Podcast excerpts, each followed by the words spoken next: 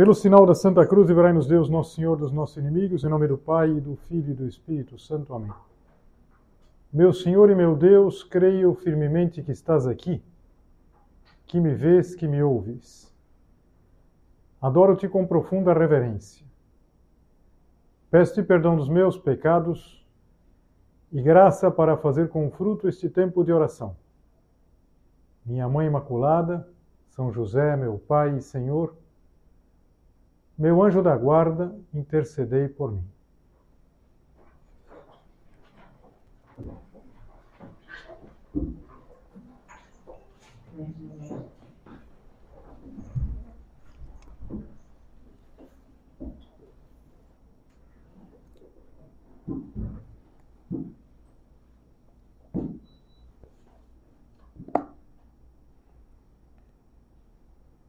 Nós estamos começando o mês de setembro, que é o mês da Bíblia. E é o mês da Bíblia. Setembro foi escolhido em razão de uma festa de um santo, no dia 30 de setembro, a gente celebra São Jerônimo, que foi muito importante. São Jerônimo, ele era secretário do Papa Damaso, São Damaso, e foi encarregado de revisar a tradução latina da Sagrada Escritura, da Bíblia. Ele fez uma tradução, uma versão latina da Bíblia, que tem o nome de Vulgata, de vulgo, popular, ou seja, uma versão popular, que as pessoas podiam é, ter mais acesso. E vamos fazer a nossa meditação hoje, pensando na Bíblia, pensando no papel que a Bíblia tem na nossa vida e mais ainda, no amor que nós temos que ter à Sagrada Escritura.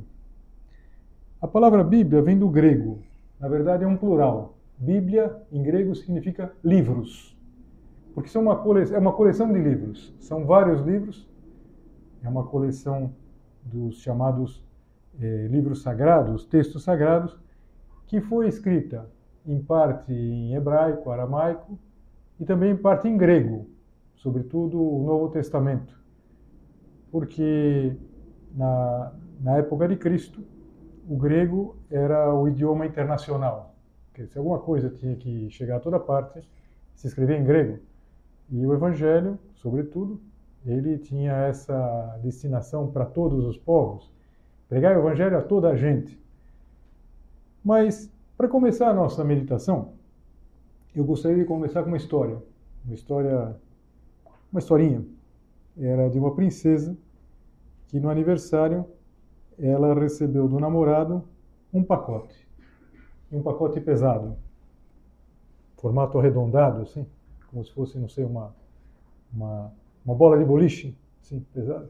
Ficou intrigada, impaciente de curiosidade, e quando ela abriu, tinha uma bala de canhão. E ela ficou furiosa com o namorado. Então o que, que ela fez? Ela jogou no chão de raiva. E aquela bala metálica, digamos, aquela bola metálica, quando caiu, abriu. E se abriu, e dentro havia uma outra.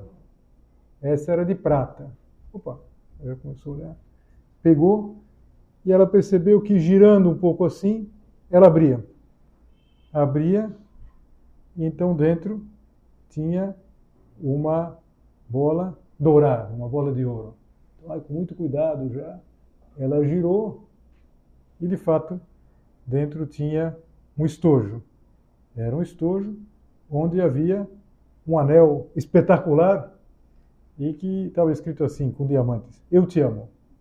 Uma história bonita, assim, final feliz, na verdade. E por que eu quis contar essa história tão brega?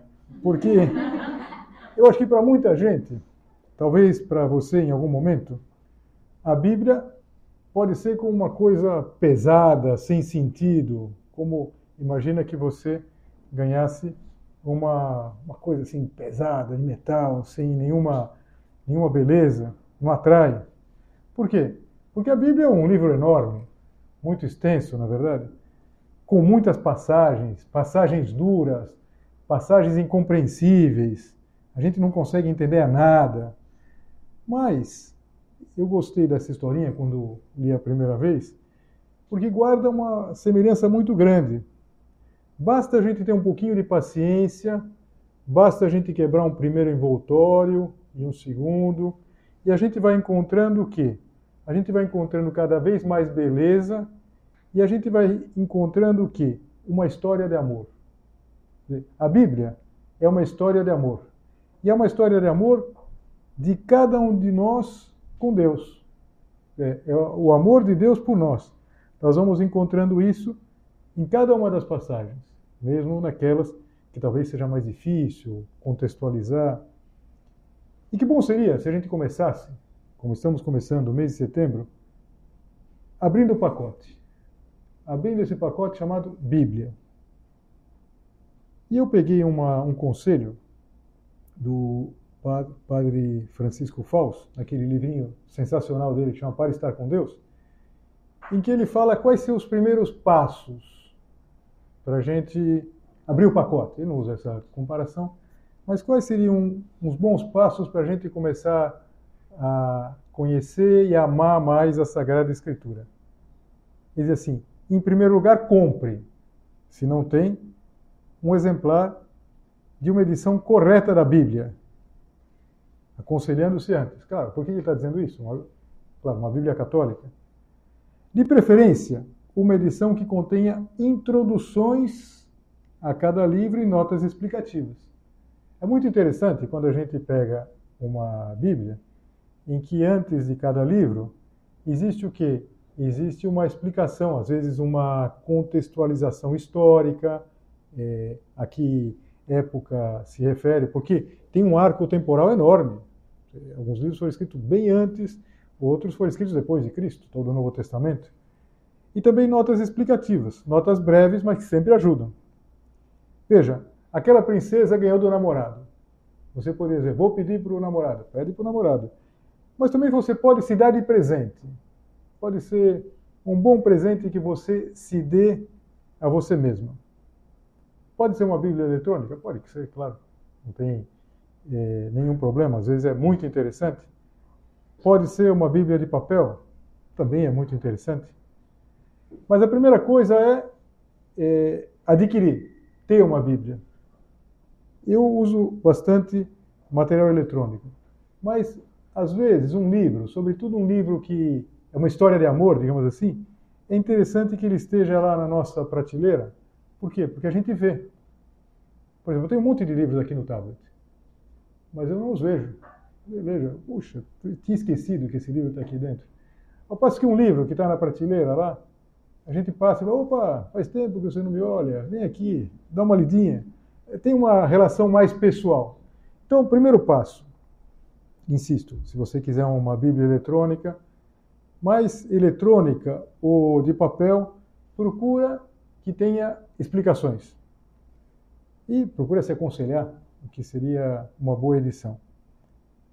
Depois o Padre Francisco dizia assim: em seguida reserve um horário para uma leitura pausada e meditada. Aqui nas meditações a gente já viu tantas vezes que bastaria ler cinco minutos. Se a gente lesse cinco minutos por dia, eh, a gente já teria eh, entrado no espírito desse amor a Sagrada Escritura. Uma, uma leitura meditada, uma leitura em que a gente se coloca diante daquilo que Deus nos quer falar. Por que isso é interessante? É que Deus nos fala. Deus fala para você, Deus fala para mim, porque os autores, os autores humanos, são vários, judeus, já no mundo cristão, mas esses autores, eles foram inspirados pelo Espírito Santo. A teologia explica bem o que é essa inspiração. Explica, por exemplo, que esses autores eles foram tocados por Espírito Santo para escrever aquilo e tudo aquilo que Deus queria falar com os homens. Às vezes tem pessoas que entendem errado a inspiração da Bíblia, pensam que a inspiração é que o, o escritor humano, o evangelista ou o escritor sagrado, ele era uma espécie de impressora que ligou lá, escreveu assim. Não, não é. Ele escreveu com o seu estilo, com a sua maneira de dizer as coisas, às vezes com uma linguagem muito contextualizada para a época, mas ele escreveu um recado de Deus. Mas aqui, eu queria dar uma sugestão que me parece especialmente importante se a gente lembra aquela historinha do anel dentro daqueles daquelas esferas concêntricas lá. Primeiro uma bola de canhão, depois uma, uma esfera de prata, de ouro, o estojo e o anel. A Bíblia, os livros da Bíblia, eles não devem, ou não é uma boa, uma boa política, ler do começo ao fim. Se a Bíblia fosse um livro qualquer, eu tenho que ler do começo ao fim. Eu tenho um amigo que lê bastante, mas ele tem um defeito que é o seguinte: ele pega qualquer livro, ele vai ler o final. Ele vai ler o final e ele já sabe como termina.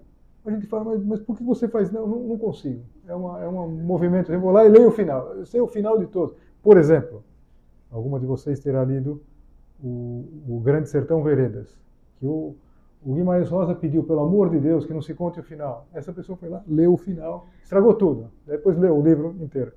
Mas é, a Bíblia não é para ler da primeira até a última página. Lembrando lá aquelas esferas concêntricas, vamos pensar assim: nós vamos ler de dentro para fora. O que, que significa ler de dentro para fora? Se a gente pega uma Bíblia, por exemplo, essa que eu tenho aqui na mão, é, você veja que tem muito mais Antigo Testamento do que Novo Testamento. O Novo Testamento é bem menos. O que é o Antigo Testamento? O Antigo Testamento é aquela parte da Bíblia que é comum a nós e aos judeus. É aquilo que foi escrito antes da vinda de Jesus Cristo. É aquilo que os judeus conheciam, que os apóstolos conheciam, que Jesus, Nossa Senhora, São José, cada sábado, quando iam na sinagoga, ouviam. Então, é a antiga aliança, a aliança que Deus fez com o povo antes de enviar o seu filho. O Novo Testamento, ele é ele é menos extenso, correto? Bem menos extenso. Mas dentro do Novo Testamento tem os chamados evangelhos, os quatro evangelhos, que agora se você dá uma olhadinha, aquilo que eu estou segurando aqui é bem menos. Aqui, o que eu estou segurando é a parte central da Bíblia, a Bíblia está aqui. Alguém pode dizer, bom, mas o, o Antigo Testamento não é importante? Claro que é importante. Mas a boa nova, evangelho é uma palavra grega, que significa boa nova. A boa nova está aqui. Então, se a gente quer entender a Bíblia, a gente precisa entender primeiro esta parte. Primeiro, os quatro evangelhos. Então, como que a gente vai ler a Bíblia? De dentro para fora. Do evangelho para fora, do Evangelho para o Antigo Testamento, do Evangelho para o Novo Testamento. O que tem no Novo Testamento, além dos Evangelhos, são as chamadas cartas ou epístolas de São Paulo, e tem também um livro histórico que chama Atos dos Apóstolos, que a gente lê sempre no tempo da Páscoa, gente lê inteiro praticamente. E depois tem um livro profético. O único livro profético que tem aqui no Novo Testamento se chama Apocalipse que fala do fim dos tempos. Então, como que a gente pode fazer? Eu acho que a gente pode fazer é, antes de propriamente começar a ler a Bíblia, da primeira página do Gênesis, a gente conhecer bem o Evangelho e não se confiar naquilo que a gente já ouve na missa. Por quê? Porque na missa a gente ouve pedaços significativos. Os principais a gente ouve nas missas dominicais, nas missas é, ao longo do ano. Mas valeria muito a pena a gente ler os evangelhos é, sequencialmente. Então fica uma sugestão aqui. Você quer conhecer a Bíblia? Você quer ler a Bíblia? Faz um projeto é, de, de médio e longo prazo e começa a ler o Novo Testamento. E começa a ler concretamente os quatro evangelhos. E começa a ler Mateus 1, 2, 3, 4, é, coloca lá um papelzinho. Lê um capítulo por dia, que na média dá cinco minutos. Se você lê cinco minutos por dia, você vai ler 28 capítulos de São Mateus. Depois, 16 capítulos de São Marcos, que dá 44. Depois, 24 capítulos de São Lucas, que dá 68. 21 capítulos de São João. Você vai ter lido quatro evangelhos, ter lido a parte essencial da Bíblia em 89 dias. Um capítulo por dia. Cinco minutos por dia. Em 89 dias, você já leu a Bíblia? Não, mas já leu o principal. E sabe por que é importante? Pelo seguinte, porque depois, quando você lê o Antigo Testamento, você vai reparar que todo o Antigo Testamento se refere ao Evangelho. Fala do Evangelho, sobretudo os profetas. E o que vem depois do Evangelho no Novo Testamento repercute o Evangelho. Então, quem leu bem o Evangelho, quem entende bem o Evangelho, depois vai entender muito melhor os demais livros. Mas São José Maria Escrivá, ele dava eh, uma outra sugestão, uma sugestão que assume isso que eu falei até agora, mas dá um passo para frente. E eu prefiro ler o que ele diz assim. Meu conselho é que na oração, cada um intervenha nas passagens do Evangelho como mais um personagem. Ora, essa leitura de cinco minutos por dia faz não como quem está lendo um livro de história qualquer. Faz o seguinte: tenta intervir nas cenas. Por exemplo, domingo passado, eh, Jesus perguntava para os apóstolos: Para vocês, quem sou eu? Olha que pergunta legal, para a gente tentar responder. Então, não passar batido por isso daqui, não. Não é uma pergunta de dois mil anos atrás. É uma pergunta que sai do Evangelho e chega para você, para responder. E, e São José Maria dizia assim, quase fazendo um passo a passo. Primeiro, imaginamos a cena ou o mistério que servirá para meditar.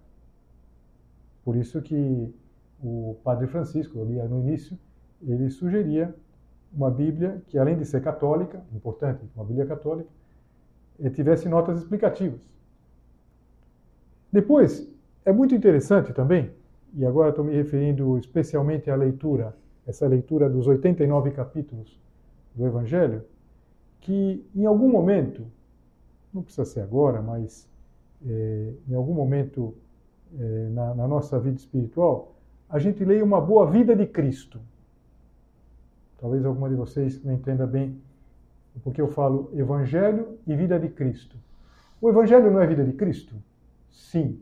Mas repara o seguinte: o Evangelho é fundamentalmente uma pregação. Quando você for tendo um pouquinho mais de, não sei, de, de, de conhecimento do Evangelho, de conhecimento por ter lido mesmo, você vai reparar que isso é uma pregação passada por escrito. Porque Jesus Cristo falou para eles pregarem o Evangelho. O Evangelho não é essencialmente um livro. O Evangelho é uma mensagem, uma boa nova, palavra grega. E os apóstolos foram por toda parte pregando o Evangelho, pregando a realidade de que Deus enviou seu Filho ao mundo, que ele morreu por amor de nós na cruz, que ressuscitou no terceiro dia, os ensinamentos morais de Jesus Cristo. Então, essa é a boa nova. Então, eh, alguns escreveram o Evangelho. Por exemplo, São Mateus, São Marcos, que não era apóstolo, São Marcos, na verdade, ele escrevia, ele passava por escrito a pregação de São Pedro. Depois, São Lucas, que também não era apóstolo, mas era discípulo de São Paulo. Então, passava por escrito como Paulo pregava o Evangelho. E São João, que era o apóstolo predileto. Então, cada um deles é, contava os episódios da vida de Jesus Cristo, mas desde uma perspectiva. Uma perspectiva que tinha muito a ver, inclusive, com aquilo que ele esperava fazer. Por exemplo, é, São Mateus é o evangelista que escreveu primordialmente para os próprios judeus. Então, por isso, ele fala muito da, do Antigo Testamento. Faz muito link, tem muito link no Evangelho de São Mateus. É, isso aconteceu para que se cumprisse a escritura que dizia, que fala lá de um profeta, do Isaías, do, do Ezequiel. Os outros evangelistas, menos. São Marcos, por exemplo, bem menos, porque São Marcos escreveu para os romanos. Então, evidentemente, ele tinha que, inclusive, contextualizar algumas coisas da vida de Jesus Cristo que um romano não conhecia. O romano não sabia o que era um fariseu, como funcionava um fariseu. São Lucas, ele era, é, é, sem dúvida nenhuma, dos quatro evangelistas, aquele que tinha é, é mais culto, ele era médico. Então, é o evangelho mais, mais belo, inclusive do ponto de vista da misericórdia, ele fala muito da misericórdia de Jesus Cristo, destaca algumas cenas. E São João vai, vai ser um evangelho, inclusive, diferente dos três primeiros, que vai destacar outros elementos. Então, o que, que faz uma vida de Cristo? É um autor que pega essas quatro câmeras, com ângulos diferentes, com tomadas diferentes, e faz uma edição. É uma edição do Evangelho, pegando aquilo que conta cada um deles e colocando tudo num contexto. É, muitas vezes esses livros eles ajudam também a gente a entender um contexto histórico. Eu gosto muito de um livro que é de um autor chamado Pérez de Urbel. É uma Vida de Cristo, Pérez de Urbel, da editora Quadrante. Eu gosto por quê? Porque ele explica como que era a situação de Israel naquele momento, o Império Romano. Porque, claro, as coisas vão se misturando tremendamente. Pensa, por exemplo, quem é, assiste o filme do Mel Gibson, é, se não presta atenção, se, se atrapalha. De repente tem uns soldados que falam aramaico, que tem uma roupa diferente, de repente entre os soldados romanos e o Pôncio Pilatos, como isso se encaixa historicamente? Então, imaginar a cena, o mistério que servirá para nos recolhermos e meditar. Continua a citar o São José Maria. Depois, empregamos o entendimento para considerar este ou aquele traço da vida do Mestre. Seu coração enternecido, sua humildade, sua pureza, seu cumprimento da vontade do Pai. Então, é, a gente primeiro compõe a cena, entende, procura intervir como mais um personagem, e a gente procura depois, ele dizia, contar o que costuma nos acontecer. A gente entra na cena. Você já imaginou como seria maravilhoso se a gente assistindo um filme, de repente a gente entrasse no filme? Não sei se alguma coisa dessas a gente ainda vai experimentar. A gente entra no filme, vivencia. O Evangelho a gente pode fazer isso. Aliás, é a forma concreta de nós lermos os quatro Evangelhos. Então, a minha sugestão é uma primeira leitura continuada dos Evangelhos, essa leitura que, fazendo as contas, dá três meses, 89 dias. Talvez uma segunda, e então é, se adentrar na continuação do Novo Testamento. Então, primeiro, leia os quatro evangelhos. Quando chegar lá no capítulo 21 de São João, volta para São Mateus. Agora, procura ler sem se atrapalhar, não estou entendendo muito alguma coisa, não tem problema. A gente às vezes vai entender pelo contexto, vai entender mais adiante, olha, inclusive perguntar. É, depois você vai lendo os Atos dos Apóstolos, que é uma leitura deliciosa, vendo a igreja começando, dando os primeiros passos, as epístolas, o Apocalipse. Aí sim, é bom que tenha notas, senão a gente não entende nada. E o Antigo Testamento? Veja, se nós não tivéssemos lido de dentro para fora, nós teríamos começado pelo Antigo Testamento. Mais uma vez, alguma pessoa que veio falar comigo fala, padre, eu comecei a ler aqui o Gênesis, li o Gênesis, depois eu cheguei, me perdi. Eu me perdi. Não tem problema. Então vamos ver de dentro para fora. Vamos entendendo, a partir do Evangelho, essa ideia belíssima de uma aliança, um testamento de Deus com os homens. Aliás, é interessante, porque a aliança fala de anel, na verdade. Aquele anel da historinha lá da princesa. Quer dizer, há uma história de amor Há uma história de amor que a gente vai encontrar nos diferentes livros do Antigo Testamento. O Antigo Testamento tem, é bem mais extenso, tem muitos livros, é, e tem livros de diferentes formas. Por exemplo, tem, em primeiro lugar, aqueles cinco, que são chamados Pentateuco, de Penta, cinco, que é o Gênesis, Êxodo, Levítico, Números e Deuteronômio. Então, são livros iniciais, falam da criação, falam de toda a constituição do povo de Israel, depois do exílio, quando eles é, do, perdão, do, do Êxodo, quando eles voltam do Egito. Então, esses livros, em geral, são bons de a gente ler, quando a gente já entende toda a ideia do, do Evangelho. Então, pode ser interessante começar por esses livros. Em seguida a eles, tem mais alguns livros que são livros históricos. Não estão exatamente depois, às vezes é, alguns estão um pouco deslocados, mas contam, por exemplo, como o povo judeu se estabeleceu na Terra Prometida, como Deus foi enviando depois é, formas concretas para eles se organizarem. Primeiro, chamados juízes. A primeira organização eram os juízes. Depois vem os reis. A gente sempre pensa no rei, pensa no rei Davi. E que é importante por quê? Porque Jesus descende de Davi. Vem lá do, do rei Davi. E, e aqui a gente já vai percebendo que tudo aponta para a vinda da, do Messias, do Cristo.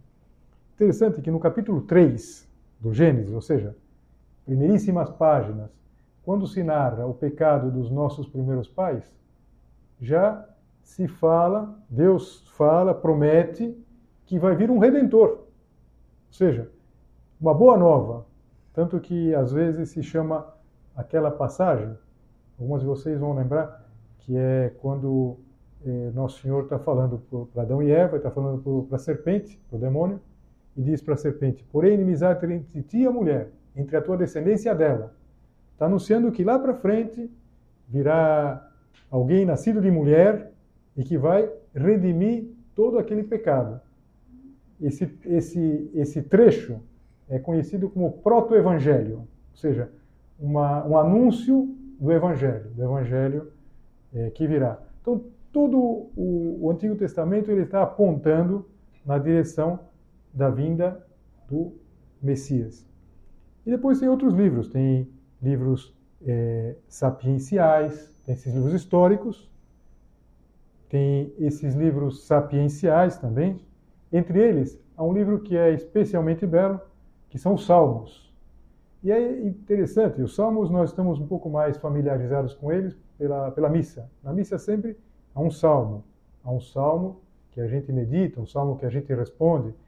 E esses salmos, eles têm uma característica muito bonita, que a gente, quando reza com eles, a gente está rezando com o mesmo texto que Nosso Senhor Jesus Cristo, Nossa Senhora, é, aqueles, aqueles judeus que nós conhecemos, rezavam e rezam até hoje.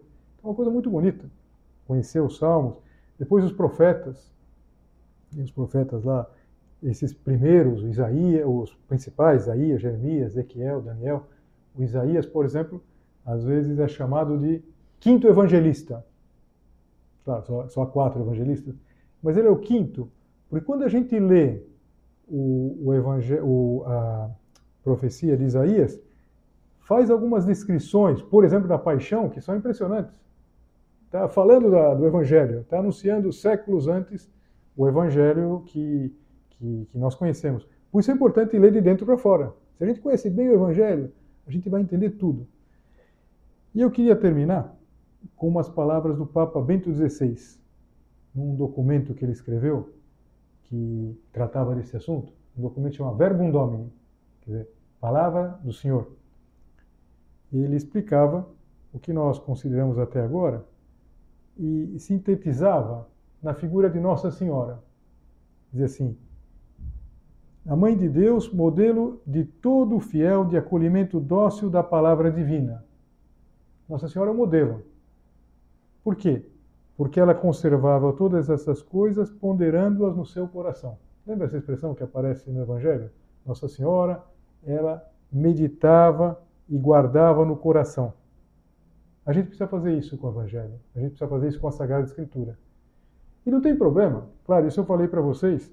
Primeiro lê os Evangelhos, depois você se adentra é, no, no, no Novo Testamento, depois vai começando lá pelos livros históricos.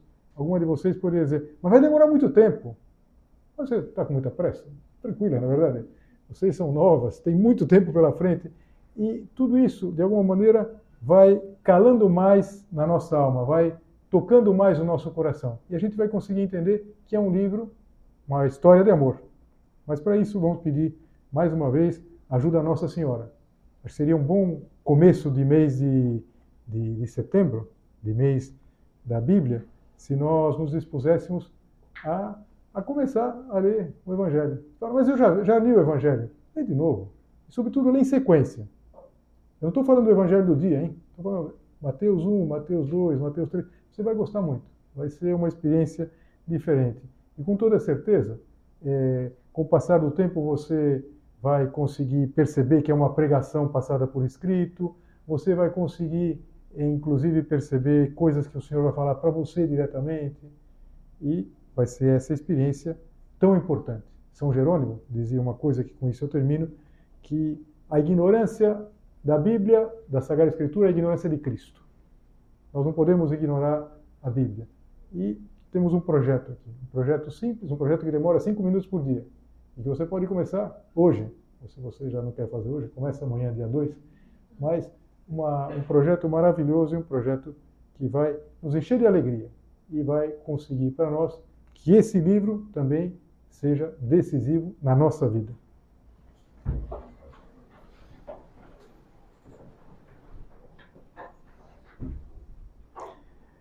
Dou-te graças, meu Deus, pelos bons propósitos, afetos e inspirações que me comunicaste nesta meditação. Peço-te ajuda para os pôr em prática. Minha Mãe Imaculada, São José, meu Pai e Senhor, meu anjo da guarda, intercedei por mim.